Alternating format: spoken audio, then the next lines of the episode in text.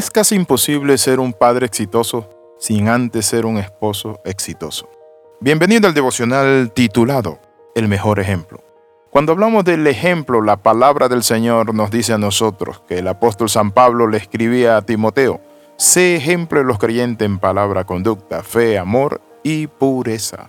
El mismo apóstol Pablo dijo algo, sean imitadores de mí, así como yo de Cristo. Imitar a Cristo es lo mejor, pero para imitar a Cristo necesitamos conocerlo, conectarnos, estudiar su carácter, pero también pedirle a Dios que su Santo Espíritu nos dé el ADN para ser como Jesús.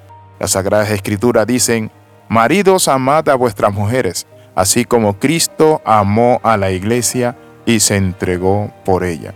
Cristo amó a la iglesia y se entregó y por eso es claro el texto cuando nos dice que nosotros debemos amarla así como Cristo ama a la iglesia.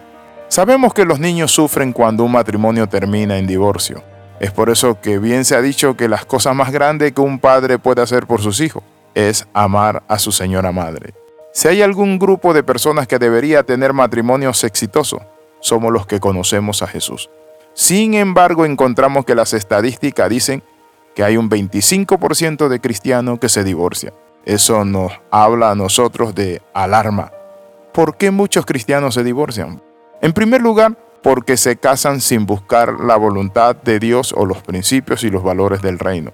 En segundo lugar, porque no han entendido la dinámica del matrimonio, que es amarnos, no es demandar, sino ofertar, dar.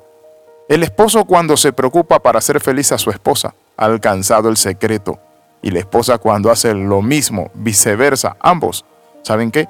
Ese es el matrimonio de éxito. Cuando se decide vivir sin egoísmo, cuando no es mi bandera, sino que la bandera de Él es sobre nosotros amor. ¿Qué significa amor? Soportar, perdonar. Amor significa, mi amigo, mucho más que esa palabra de besos que pensamos que es estar tomado de la mano o ir en un bus abrazados y besándonos y que salen muchos corazoncitos de colores.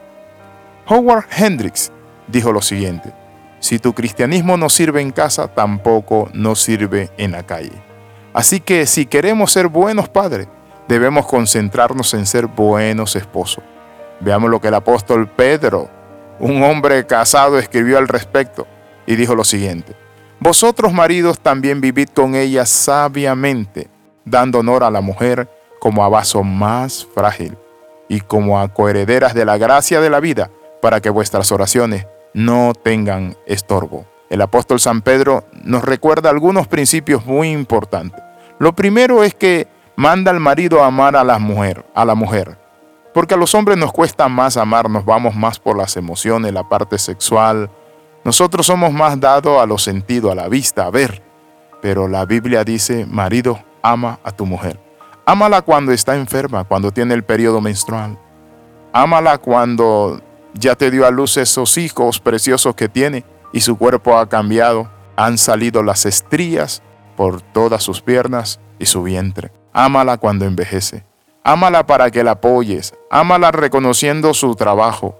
Ámala entregando todo lo mejor de ti para que ella sea feliz. ¿Le da usted honor a su mujer?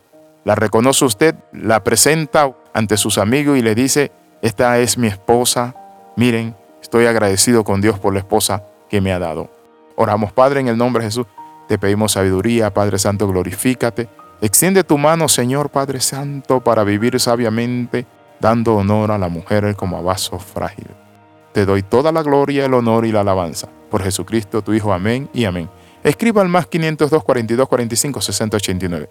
Le saluda el capellán internacional Alexis Ramos. Nos vemos en la próxima. Recuerde las 13, comenta, comparte y crece con nosotros.